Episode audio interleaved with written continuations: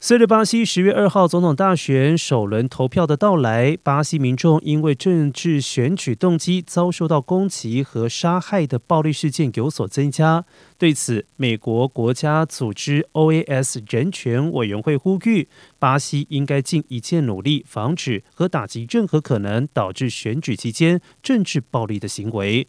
并且期望政治领导人在防止暴力以及促进基于对多元化和多样性的认同与理解方面应该发挥作用。而根据调查指出，二零二二年上半年，巴西发生了两百一十四起针对政治领导人的暴力事件，但二零一九年同期则只发生了四十七起。